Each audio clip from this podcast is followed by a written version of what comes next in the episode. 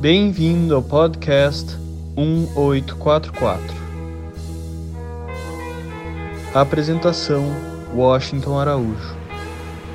Bem-vindo todos a um episódio do seu podcast 1844. Hoje é imensa nossa alegria, nossa satisfação de podermos conseguir gravar uma entrevista com a psicóloga Tereza Cristina Maia Mota. Tereza Cristina tem uma história de vida muito singular, tem um conhecimento muito abrangente, muito profundo e nos deleita, nos encantam pela sua amorosidade e pelo seu amor pelo conhecimento. Tereza Cristina, você é natural de onde? Fortaleza. Ficou quanto tempo em Fortaleza e se mudou para que lugares? É, na realidade, eu nasci em São Paulo, meu pai era piloto é, de uma empresa, da VASP, e com cinco anos eu fui para Fortaleza e fiquei lá até meus 20 anos. Então, com esse sotaque, eu sou de Fortaleza, mas natural de São Paulo. É, você, eu já sabia, né? Já teve assim uma experiência cruzando os céus do mundo, né? Em aviões. Nos diga essa sua experiência trabalhando numa companhia aérea. Foi maravilhosa. Durante 23 anos eu fui na Transbrasil, que faliu, né, saiu de, das operações aqui no Brasil e no exterior. E foi muito bom, porque meu pai, como era piloto, eu desde bebezinha voava para cima e para baixo, né? E como a nossa família de origem mora em Fortaleza, e meu pai e minha mãe morando em São Paulo, a gente fazia essa ponte aérea Fortaleza-São Paulo, São Paulo-Fortaleza. E eu lembro que as amigas do meu pai, comissárias de bordo, diziam que eu seria uma comissária, porque como eu voava com meu pai sozinho às vezes, elas me davam a cestinha de balinhas e elas iam na frente distribuindo as balinhas para os passageiros e eu ia atrás me achando. então, eu acho que essa história de profecia autorrealizadora funcionou. E quanto tempo você ficou trabalhando nessa área? 23 anos. E faltando somente dois anos para a minha aposentadoria, com tudo que tem direito uma comissária de bordo ter como aposentadoria, a empresa faliu. Nossa, realmente é como uma puxada de freio de mão, né? Você de repente tem que ver agora o que, que eu faço da vida, já tenho uma experiência de ver que o mundo é muito pequeno, né? Doutora Tereza Cristina, como é que desenvolveu em você esse sentimento de querer ir para essa área da psicologia? Como é que surge isso? Como tem sido a sua formação? Onde foi? É, então, isso aí também paralelo com a aviação, desde os 18 anos que eu tive talvez um chamado, algo assim, e comecei a ler Jung, aquele Rich e Wi. São três livros é, fantásticos e quando eu li parecia que tudo estava fazendo muito sentido para mim. Então eu vim para Brasília, saí de Fortaleza, vim para Brasília, fiz turismo, a faculdade de turismo aqui na UPS, porque a ideia era ser comissária de bordo, então eu tinha que ficar muito aparelhada na questão do turismo. Mas sempre fazendo terapia, sempre fazendo palestra, assistindo palestras sobre terapia, sobre psicologia. E aí fui voar. Quando eu estava voando, a, a, aviação ela te abre mundo e oferece muitas possibilidades. Então, às vezes eu estava um dia inteiro em Recife. Aí eu estava num hotel inativo lá um dia, dois dias e via que tinha uma palestra é, na Sociedade Junguiana de lá, aberta ao público. Eu ia e assistia uma palestra. Depois eu estava dois dias em São Paulo, via que também tinha alguma palestra sobre psicologia. Então eu fui aos pouquinhos fazendo uma coxinha de retalhos. E aí resolvi que eu iria ser psicóloga. E aí, mesmo voando, fui fazer psicologia no CEUB, que hoje é universidade, na época era faculdade. E era muito interessante, porque a empresa é, passou a ser internacional e tinham voos para Viena, para Nova York. Então a gente recebia uma escala e tinham assim, cinco Nova Yorks por mês três Nova Yorks e um Viena.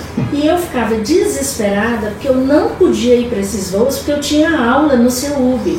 Então o que, que eu fazia? Eu pegava a minha escala e dizia, gente, eu estou trocando aqui Nova York e Viena por um bate e volta, Brasília, São Paulo, São Paulo, Brasília. Todo mundo dizia, só pode ser ET, está estudando psicologia, porque realmente enlouqueceu. Porque um voo internacional significa horas de voo que você ganha, diárias em dólar, né?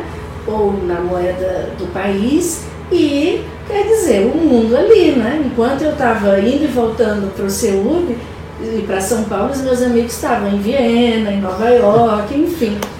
Quer dizer, a gente observa, desculpe, que você, de certa forma, atende a um chamado, a uma vocação interior, né? Sim, com certeza. E aí fui fazendo terapia, minha primeira terapia se chama Processo Hoffman da Quadrinidade. Uhum. Uma terapia que não é aceita pelo conselho, tem várias divergências e eu fiz. E quando eu estava fazendo esse processo terapêutico, que é uma imersão de 15 dias, eu soube que eu seria psicóloga. Por quê? Eu, eu, sou, eu ouvi uma coisa que eu disse, é exatamente o que me define. Eu sou uma curadora de almas. Porque só um ferido pode curar uma outra alma. Então eu tinha minhas feridas né, da infância, é, da minha vida. Meu pai foi alcoólatra. Uhum. Essa foi a razão do meu pai não continuar como piloto da VASP porque ele era alcoólatra, né? ele desenvolveu o alcoolismo, que na época a gente achava que era fraqueza, mas sabe que é uma doença. Então, eu com as minhas feridas fui fazer psicologia e fui fazer terapia. E dentro desse processo de autoconhecimento, eu ouvi algo que é do Jung, né? que o melhor terapeuta, o melhor curador de alma é aquele que é ferido, o curador ferido que vem da mitologia do Kiron, né? Hum. que era o médico, cura a ti mesmo, como é que pode curar o outro e não a ti mesmo? E aí depois que eu li esse mito do Kiron e vi que o curador, o melhor terapeuta é o ferido, eu falei, bem, eu tenho um PHD em ferida emocional. então foi assim que, que começou a história da psicologia. Então eu voei e fiz durante cinco anos, eu voava e fazia psicologia e de uma certa forma vendia os meus Nova Yorks. Como a gente vê, você me lembra o título de um livro de Taylor Caldwell, né? Que é Médico de Homens e de Almas, né? E, e você está mostrando assim essas facetas, né? De ter se sentido ferida, ter buscado a cura e uhum. dessa forma poder compreender a dor do outro, né? Compreender o sofrimento do outro. Sim. Tipo assim, eu já sei mais ou menos as vielas, os becos e as estradas da dor. E eu vou conseguir encontrar Sim.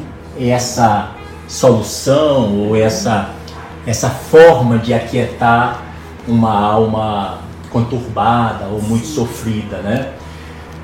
Hoje ainda, doutora Tereza Cristina, nós vamos ter uma boa explanação sua sobre um assunto que é muito interessante, que é algo relativamente novo, muita gente ainda não conhece, que é a psiconeuro, endócrino, imunologia, né?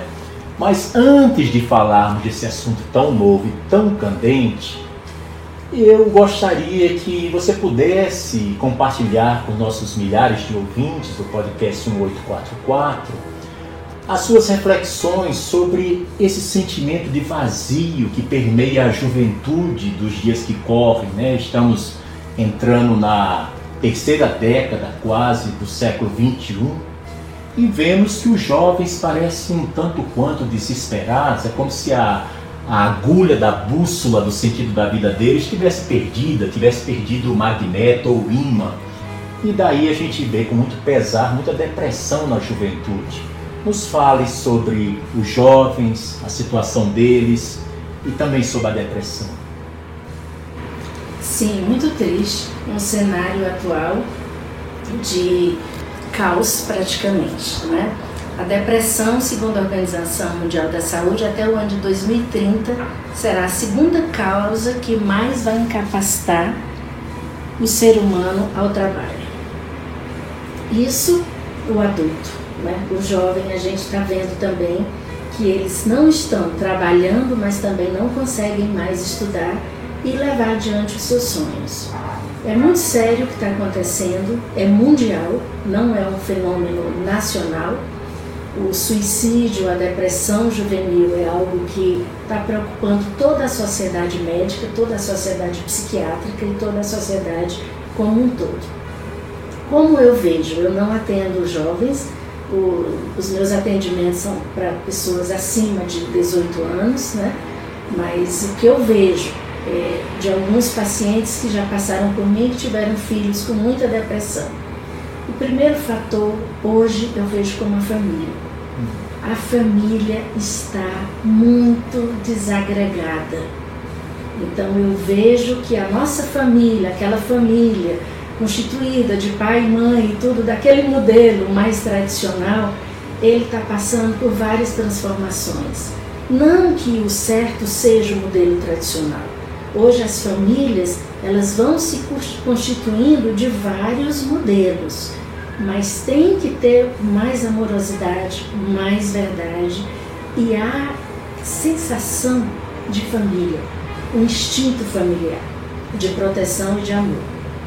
A ausência desses pais também é muito, muito grande. Né? Então, é uma série de coisas. A cobrança extrema da família e da sociedade. Parece que o jovem tem que cumprir aquele script. Eu tive alguns poucos jovens que eu atendi, um caso muito interessante, que ele tinha que ser médico porque desde o avô, o avô tinha tentado ser médico e não conseguiu, o pai tinha tentado ser médico e não conseguiu, e quando esse pai teve esse filho, ele disse, filho, você vai ser médico, porque é um sonho muito grande da nossa família. E esse filho era muito inteligente, ele gravava a aula toda na cabeça, aula de matemática, ele quase não tinha caderno, anotava de tão inteligente que ele era. E o médico, aliás, e o, os pais disseram: Você tem tudo para ser médico, olha como você é inteligente. E ele não queria ser médico, mas terminou que ele não teve a coragem suficiente, nem estava em terapia, para dizer não aos pais e não ser médico. E ele foi médico.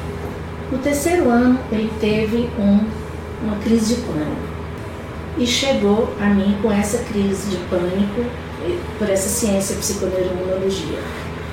E a pedido de uma mãe que eu já tinha atendido, da mãe dele, e falando para ele, quem sabe você não escolhe outra coisa, ele não, mas eu tenho que honrar esse sonho não, não sonhado, não vivido, não realizado da minha família.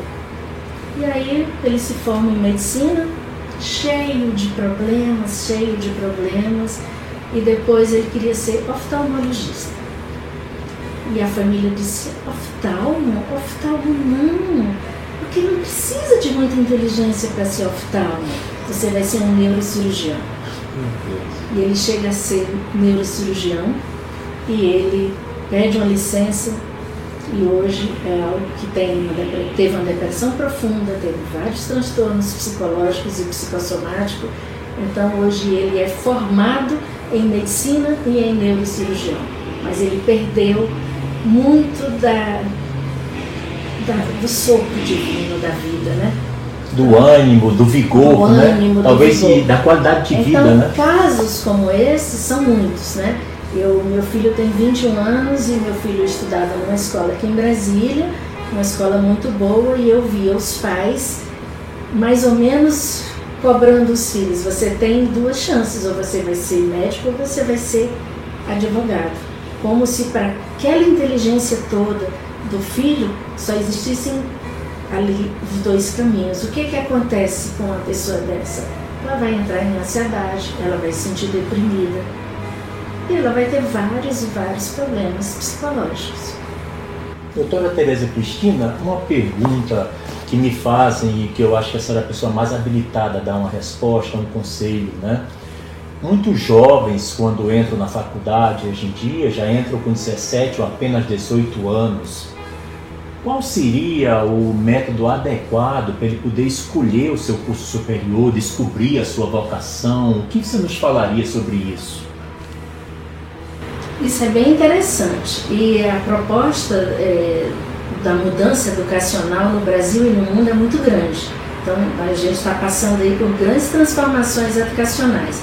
Porque 17, 18 anos às vezes está muito jovem, não sabe nem o que quer direito, Nós temos aqui um sistema de vestibular que eu, na minha opinião, é catastrófico, porque o jovem no primeiro, segundo e terceiro ano é, científico, né, é, funda é fundamental. Isso. Ele já está pensando no país 1, 2 e 3 e no Enem. Então, esse jovem ele já tem uma pressão muito forte para passar, tirar notas para chegar na universidade. Então, eu acho nosso sistema educacional precisa de muitas mudanças, precisa de psicólogos, de médicos, de, de, de muita gente, sociólogos, de muita gente trabalhando para realmente ter uma mudança, porque é uma força muito grande para alguém que está em desenvolvimento ainda. Então, nós temos a questão do, da maturidade desse jovem, nós temos as expectativas dos pais, muitas vezes não realizadas neles. Muitas vezes esses pais estão com muito medo que esse filho não consiga ter uma boa profissão para ganhar dinheiro. Uhum. Então, ele está fazendo uma pressão porque na realidade ele quer que o filho viva muito bem, mas esse muito bem muitas vezes está relacionado à condição monetária a condição financeira. E poucos pais, talvez, pelo menos na minha experiência, olham para o filho e perguntam o que é que você gosta de ser, o que, é que você, qual, onde é que teu coração bate mais forte, né? qual é a sua habilidade. Eu notei que você gosta muito disso. Vamos tentar fazer isso, mesmo que isso não esteja dentro do script do que é ser bem sucedido hoje para a nossa sociedade brasileira, que alguém que passe num concurso ou que seja um grande profissional e que ganhe dinheiro. Então não dá para a gente negar que os pais estão atrás do conforto, da segurança dos filhos, mas também estão deixando de ver o que, para que, que esse filho nasceu, né? para que, que ele nasceu. É, nesse ponto eu achei sim super interessante, tão oportuno o conselho que você está dando, porque você foi no X da questão que é a falta de diálogo entre pais e filhos, né? A necessidade de exercer a escuta, né? As pessoas às vezes têm até o direito de falar, mas parece que não dão a elas o direito de serem ouvidas, né? É como que os pais poderiam aumentar esse diálogo, criar uma situação que pudesse fazer o filho se sentir à vontade? Porque os dias de hoje os pais também vivem correndo atrás do salário, correndo com três, quatro contra-cheques, e quase sempre não dá para ter uma qualidade de vida que ele considera adequada, né? Mas por outro lado, o que você falou é assim essencial.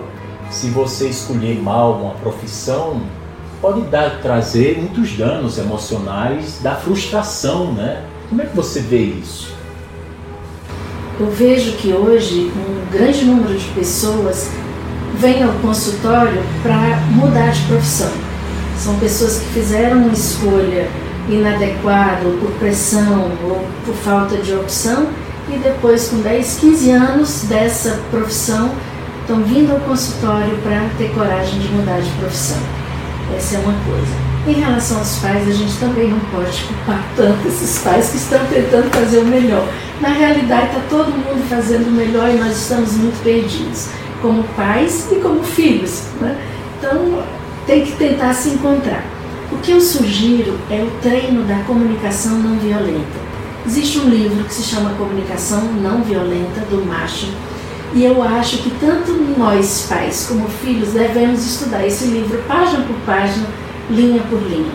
Porque muitas vezes as pressões dos dois lados estão ligadas às necessidades não atendidas, tanto a necessidade minha como mãe e como pai, como a necessidade de um filho que não está atendido. Então essas linguagens passam a ser uma forma de comunicação violenta ou ausente por necessidades não atendidas.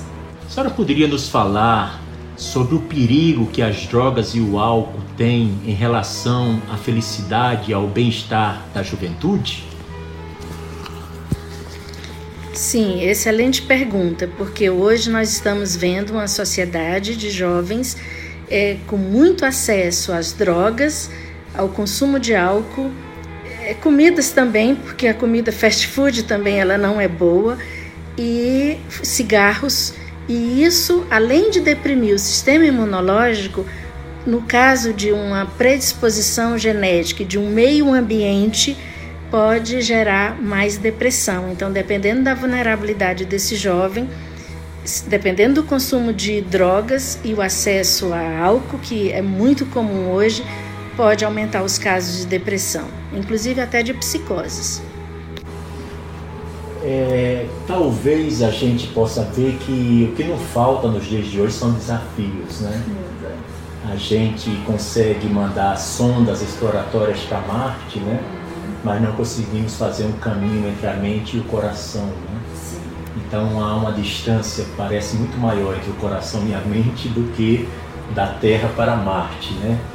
Nesse sentido, uh, o que, que a senhora poderia nos apresentar que é o conceito da psiconeuroendócrino-imunologia? Sim. Então, nesse sentido de desconexão e sem essa conexão mente-coração, onde passa a parte cognitiva da linguagem, a nossa linguagem está muito pobre, porque a nossa linguagem com o outro muitas vezes é só de comunicar, comunicar, mas não tem a intenção de se conectar. Então, nesse contexto todo, há o adoecimento. Então, estamos numa sociedade também que não é nacional, é planetário, doente, onde o maior índice de depressão, de ansiedade, de vários transtornos psicológicos, hoje é uma realidade. E nisso tem a psicossomatização, que é aquilo quando o corpo já não, já não consegue mais aguentar as pressões e ele, por uma falta de extravasar, ele somatiza em formas de doenças. Então, o, o homem do século XXI é um homem imunodeprimido, ele é um homem psicossomatizado, cheio de doenças, cheio de dores.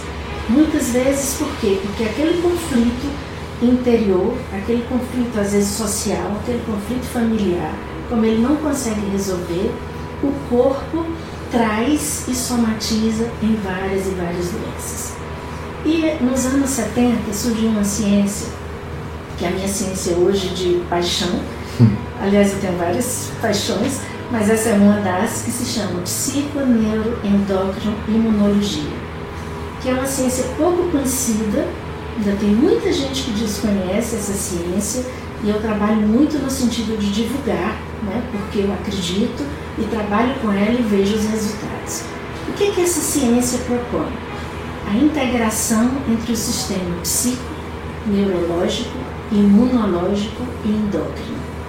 Porque a gente sabe que tudo que acontece na mente acontece no corpo e que cada pensamento está em todas as células do nosso corpo. E o sistema imunológico, ele voa como se fosse um pássaro com as duas asas, ele vai voando de acordo com as nossas emoções. E aí todo mundo sabe que quando a gente está muito ansioso, a gente tem uma gripe ou uma gastrite, mas quando a gente está feliz também, a gente fica muito bem. Às vezes você está até adoecido fisicamente, mas quando você está muito feliz, você se sente muito melhor. Então, a, a psiconeuroimunologia nasceu nos Estados Unidos Há muito tempo? Ah, nos anos 70. Quem são os teóricos ou os iniciadores? Os iniciadores são dois é, poetas, na minha opinião. Se chama Robert Adler e Solomon, um hum. psiquiatra. O Adler, o que, que ele fez? Ele começou a ver que os pacientes com muito problema adoeciam muito e ele, como muito bom pesquisador, ele fez um experimento com os ratinhos. Então ele pegou uns ratinhos e colocou nesse ratinho uma droga que se chama ciclofosfamida. É uma droga que deprime o sistema imunológico. E nessa, nessa droga ele adicionou glicose, é, açúcar. Então deu a, essa mistura para os ratinhos e óbvio os ratinhos começaram a deprimir o sistema imunológico e ficaram doentes, porque tinha uma droga que suprimia o sistema imunológico. Depois de um tempo, os ratinhos se recuperam rápido. Depois de um tempo, ele tirou a droga imunossupressora e colocou só o açúcar. E os ratinhos, com a memória do açúcar. Quando eles sentiram a memória do açúcar, eles começaram a descer novamente. Então tinha uma memória associada, que isso se chama memória dependente de estado. E o que ele começou a ver? Se os ratinhos têm essa memória em termos fisiológicos, né? E muitas vezes nós humanos temos o adoecimento pelas nossas lembranças, pelas memórias. Então, muitas vezes o sistema imunológico nosso fica deprimido pelas angústias, pelas memórias de traumas ou, ou ações passadas. E daí ele se juntou a vários outros é, teóricos na época, a universidade né, abriu para eles esse campo de pesquisa e surgiu essa ciência linda, maravilhosa que se chama psiconeuroendocrinologia. Tudo que acontece na minha estrutura psíquica tem uma reverberação no sistema neurológico, no sistema endócrino, no sistema imunológico. E, para mim, essa é a possibilidade das curas das doenças hoje, do adoecimento tanto psíquico como físico. Porque a partir do momento que eu mudo a minha estrutura psíquica, eu mudo a minha estrutura, eu mudo as conexões neuro, neuronais, como eu mudo a imunologia e os hormônios do sistema endócrino. É interessante como é extraordinária essa pesquisa do Adler, né, e depois do Solomon, né, Adler, Adler. né, porque Robert Adler. Robert Adler, ele fazendo essa experiência empírica, né, Sim. ele consegue chegar a resultados que passariam despercebidos por muita gente, né? Quer dizer, existe uma memória, né? Existe uma memória. Como se fosse uma memória da pele, da célula, Sim, né? Existe uma memória. E que isso abre um campo novo, né? Até para prevenir futuras doenças, né? Sim. Agora, nós já sabemos que desde os primórdios que todos os filósofos, os profetas, os médicos, todo mundo já falava que corpo e mente é uma coisa só. Né? Então, o que o Ader fez foi sistematizar e colocar como ciência, porque a ciência ela precisa passar por várias fases, ela precisa de várias pesquisas, fase 1, fase 2, fase 3, então ela precisa ser sistematizada. Mas isso é uma verdade que sempre existiu. É, uma pergunta também, eu observo assim o seu conhecimento de procurar, né, as causas, né, dos problemas que afligem as pessoas. Afinal de contas, parece que a grande epidemia do século XXI é a angústia e a solidão, né? E isso sem dúvida deve enfermar, né? É, o que você poderia nos falar sobre como um jovem, um adulto, um ancião poderia trabalhar a questão da luta contra a angústia e a solidão? Para os jovens, a minha sugestão é que ele não, não percam nunca os sonhos. Nós estamos vivendo uma sociedade também. E aí seria outras, né, outras questões, mais política, economicamente. Então, são muitas coisas que no jovem, pelo menos o jovem aqui do nosso país, enfrenta, né? Falta de emprego, uma desesperança muito grande, é? Então tem muita coisa nesse, nessa questão. Eu acho que a gente tem que investir também em uma forma diferente de educar. E jovem precisa da espiritualidade. Às vezes eu ouço jovens dizendo, ah não, religião, coisa cafona e tudo. Mas que não seja a religião que ele tente compreender o que, que essa, os ensinamentos das religiões podem tocar nele como espiritual, parte espiritual. Então não é que você vai ter essa ou a, a ou B religião, mas que de todas as religiões tem um ensinamento que toca espiritualmente. Então é uma dica, porque eu acredito que sem a questão espiritual, filosófica hoje, a gente não vai chegar a lugar nenhum. No adulto, rever as relações. Primeiro, a relação de verdade consigo. Como o Jung fala das pessoas, nós vivemos muitas pessoas e às vezes a gente se mistura com essas pessoas, elas colam na gente e a gente vive muito longe da nossa realidade, da nossa verdade. Então, primeiro, rever a nossa relação de verdade, a nossa relação com o outro, com a família, com o mundo e com o planeta. E também a questão espiritual. A solidão hoje é algo assim impressionante também no mundo todo. Mas por que tanta solidão? O que que acontece? Porque a solidão está matando, a solidão está gerando várias e várias enfermidades. Por que, que o ser humano está tão sozinho? O que está acontecendo? Então ele vai ter que ter uma dose de autoconhecimento para sair em busca de algo que dê sentido e significado à vida. Talvez essa solidão seja a falta de sentido que essa pessoa tem. E o ancião, como Jung fala, está no entardecer da vida, né? Está rumo aí encontro ao finito. E eu acho que ele tem uma vida para repassar e um horizonte muito grande ainda para que vai encontrar. Que esse encontro com o finito também, ou esse caminho do encontro com o finito, pode ser fantástico pode ser fantástico, porque vai para outras e outras dimensões, né? Então, tem muita coisa para ser vivida, mesmo como ancião, né? É, esses pontos realmente eu acredito que nossos ouvintes devem estar maravilhados com tanto conhecimento, de forma tão didática, tão amorosa, compartilhada de forma também tão generosa, que a doutora Tereza Cristina está nos oferecendo aqui nesse episódio. E quando a senhora fala sobre a questão da solidão, é, parece um paradoxo desses tempos, né? porque as telecomunicações, as redes sociais, os amigos virtuais, né? eu estou nos 60 anos, sou de um tempo em que você podia contar os amigos numa mão ou no máximo duas mãos. Hoje a pessoa está no Facebook e tem 5 mil amigos, aí cria outro perfil e tem mais 5 mil, porque o limite é 5 mil. Minha mãe disse uma coisa muito engraçada. Uma vez alguém comentou a ela: é, o Tom tem 5 mil amigos no Facebook. Aí minha mãe riu e disse: É, mas se escreveu os 5 mil, talvez não dê um. Então, essa relação de verdade que a senhora está falando, né? é como a gente quer projetar a vida que nós gostaríamos de ter nas nossas redes sociais. Né? Então tem gente que tira foto da comida, da roupa, tira foto de encontrar alguém na rua, de estar num, celebrando no jantar, no almoço, né? numa atividade qualquer, e parece que aquilo é a sua vida, né?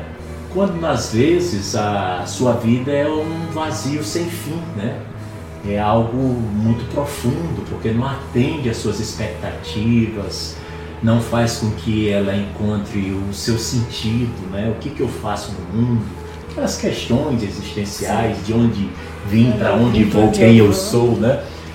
Então, doutora Tereza Cristina, eu sei que a senhora é uma Bahá'í, e eu gostaria que a senhora nos falasse, uma grande parte dos ouvintes do 1844 são Bahá'ís, como é que se deu o seu encontro com Bahá'u'lláh? Bem, o encontro, como sempre, é, todo encontro é místico, né? todo encontro espiritual é místico. Mas foi através de uma grande amiga que se chama Maniji, que é uma manijikiana, que é uma Bahá'í iraniana, e ela conheceu uma grande amiga minha num jantar, num chá desses de amigas. E ela foi apresentar a fé Bahá'í para essa grande amiga minha. E na hora que ela está apresentando a fé Bahá'í, essa minha amiga, que é uma católica completamente convicta, fala assim, olha, que interessante, mas eu acho que tem uma amiga que vai gostar mais ainda desses ensinamentos do que eu, porque eu já tenho minha religião, estou muito tranquila com a minha religião, foi um prazer conhecer Bahá'u'lláh, mas eu vou passar o telefone dessa minha amiga. E passou o telefone. Só que nessa época eu voava. E eu voava e quase não ficava em casa, era secretária eletrônica. E a Mãe G ligava para minha secretária e dizia: Tereza, eu sou Mãe G, conheci uma amiga sua num chá e quero falar com você. E dava o telefone dela. Eu chegava, ligava, às vezes ninguém atendia, outras vezes o esposo dela atendia, com uma voz também, um sotaque muito é, carregado. carregado. E dizia: O que, que esse pessoal quer comigo? Iraniano? E eu, meu Deus, lá do Irã, que religião é essa?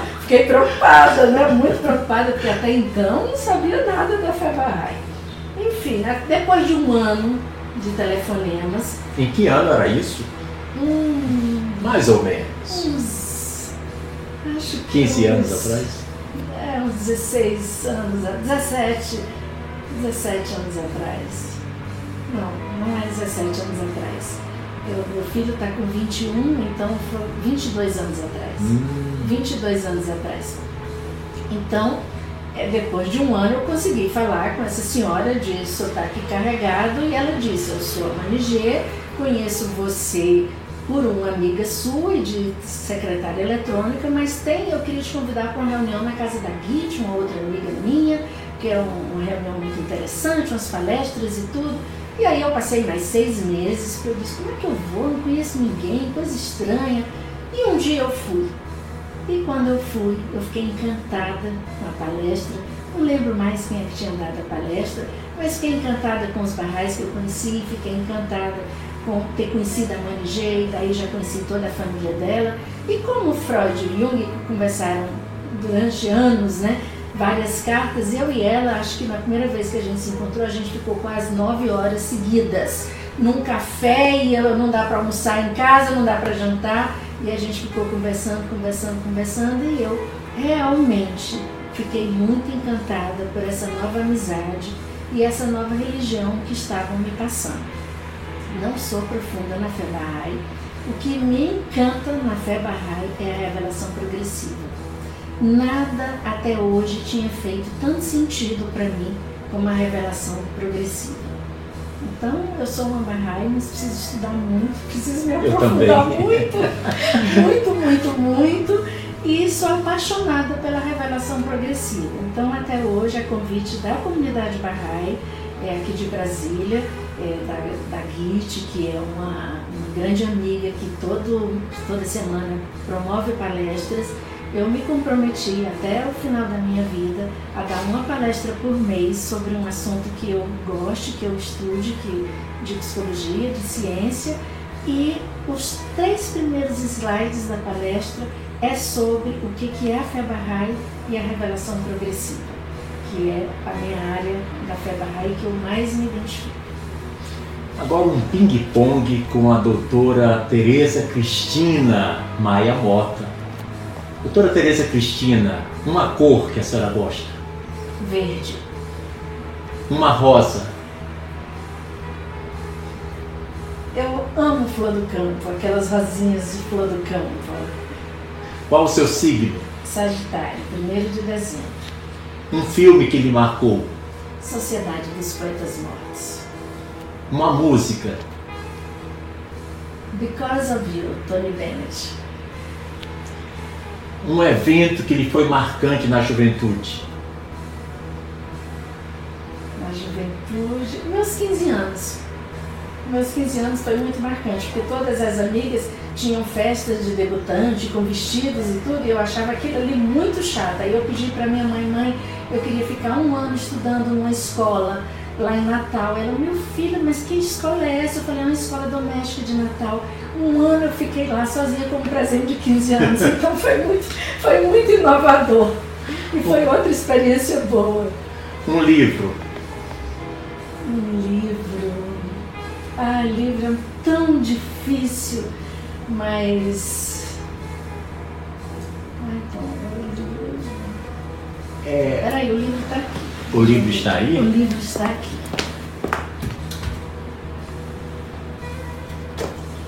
Coragem de ser imperfeito. A Coragem de Ser Imperfeito, de Brené Brown. É, Trata de agora- que esse livro? Esse livro trata sobre a vulnerabilidade, como você deve mostrar a sua vulnerabilidade para se conectar com as pessoas. Na realidade, o que me conecta a mim e a você é a nossa vulnerabilidade. Ele aprofunda isso. Quem é Deus para você? Deus para mim é a natureza. Deus para mim é a natureza. Uma personalidade humana que lhe marca? Gandhi. Um país que você gostaria de visitar e que não visitou?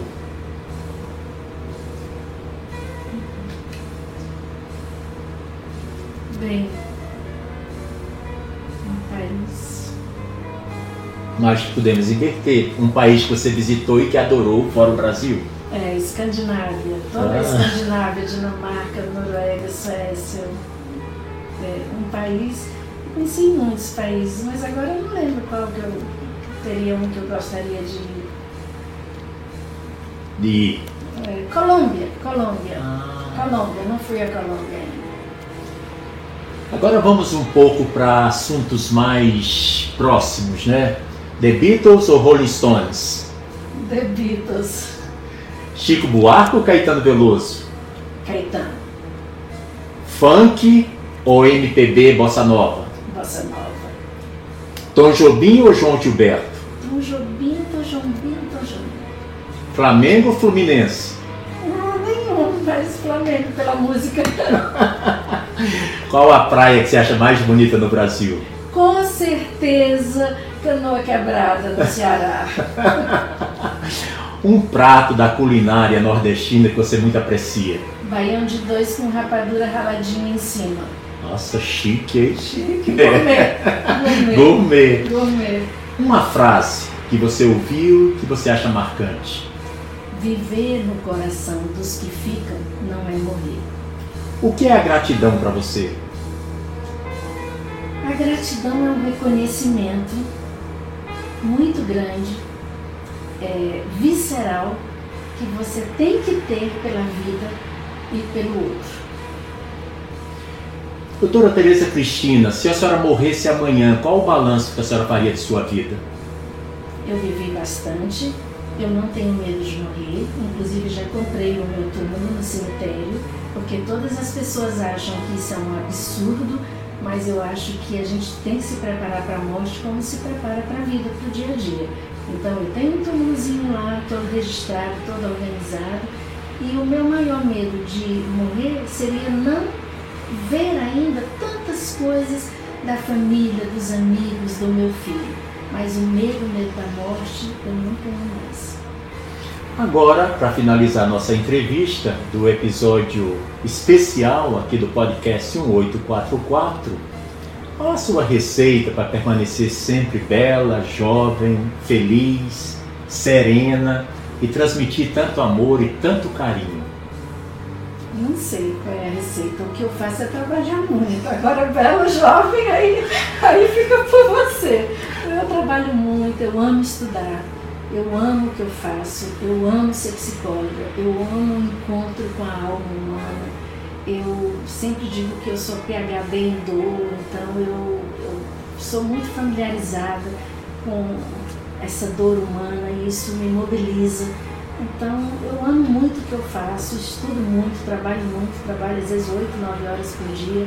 Estou sempre estudando, termino um curso, começo outro para aprender acho que nunca a gente está pronta, então deve ser isso, deve ser a paixão pela psicologia, que é um casamento na minha vida. Que é a psico neuro imun, endócrino imunologia. Nos aprofunde mais sobre esse conceito, né? Por que psico, por que neuro, por que endócrino e por que imuno? Sim, porque a, a estrutura psicológica, quando você pensa em milésimos e milésimos de segundo, esse seu pensamento ele se transforma em química. E essa química, através dos neuropeptídeos, que são mensageiros da informação, ela passa para o sistema é, neurológico, endócrino e imunológico. No sistema imune, essa química ela chega no receptor celular então ela como se fosse uma conexãozinha de chave, fechadura, dependendo do meu pensamento, das minhas angústias, recorrentemente, essa química chega na estrutura do receptor celular e ela pode romper. A grande pesquisadora, eh, que se chama Candace Pert, é autora do livro Moléculas da Emoção, hoje ela, ela não está mais viva, mas ela é responsável por vários e vários estudos e pesquisas em termos de neuroreceptor e neuropeptídeos, ela diz que muitas vezes essa química que entra na, no receptor celular, que causa vários estragos, é como se fosse um estupro. Então é uma essa química está tão carregada de tanto hormônio estressor que é como se ela estuprasse o receptor celular. Por outro lado, ela diz que muitas vezes, quando você está com uma química, com um pensamento tranquilo, com em paz no coração, esses hormônios, o pensamento que se transforma em milésimos de segundo em hormônios e neurotransmissores, ele vai chegar no receptor celular como se fizesse uma dança muito tranquila e penetrasse muito tranquilamente, né? com muita facilidade. Então a gente precisa ter muito cuidado com os nossos pensamentos, com os problemas recorrentes, porque você ter um problema ou outro, uma vez ou outra na vida, o nosso organismo, a nossa estrutura mental está pronta para se defender. Desde os primórdios nós conseguimos. Agora, manter um problema recorrente, manter um trauma recorrente, manter uma crença disfuncional recorrente, isso cria estruturas neurológicas, endócrinas e imunológicas recorrentes disfuncionais.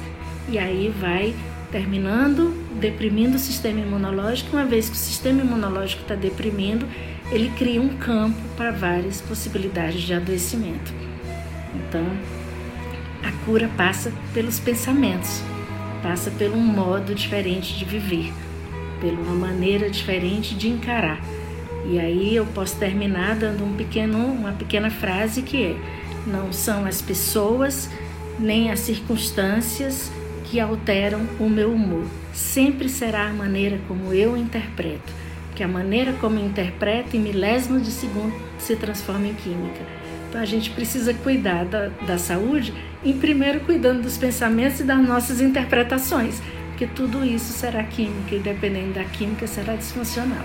Extraordinário! Eu agora fiquei fã oficialmente dessa disciplina nova porque faz tanto sentido, parece tão óbvio depois que alguém descobriu e estudou, né?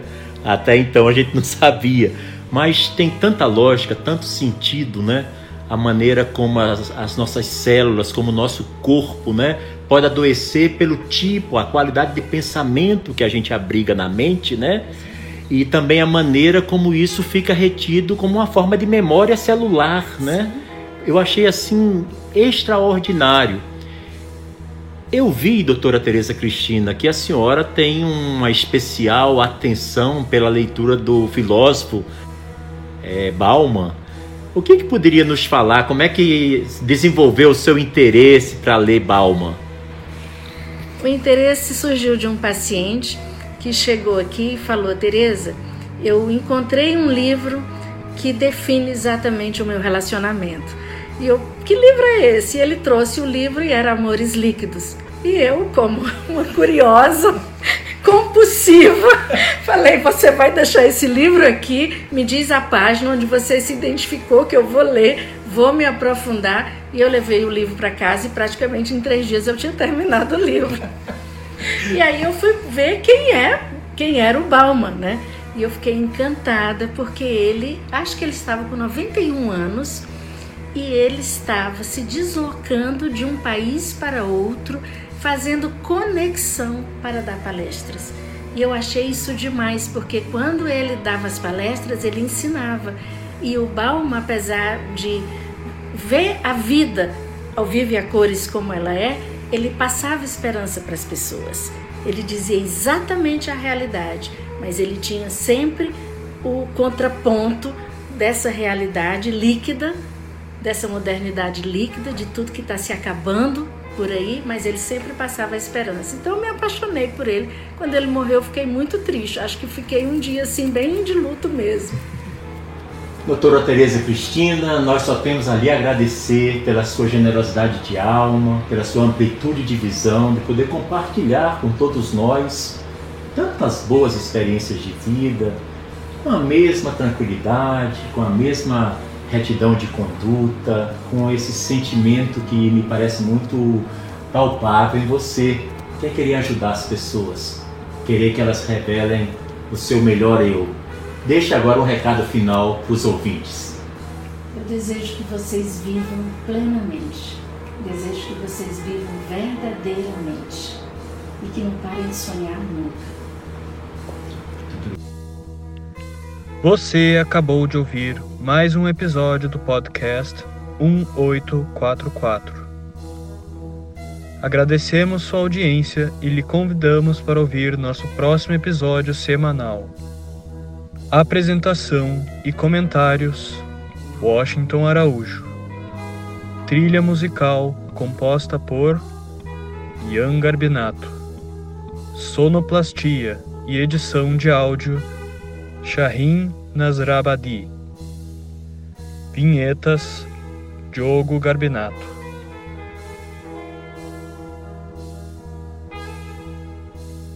Contatos com a produção para comentários e sugestão de temas podem ser feitos através do e-mail podcast1844 gmail.com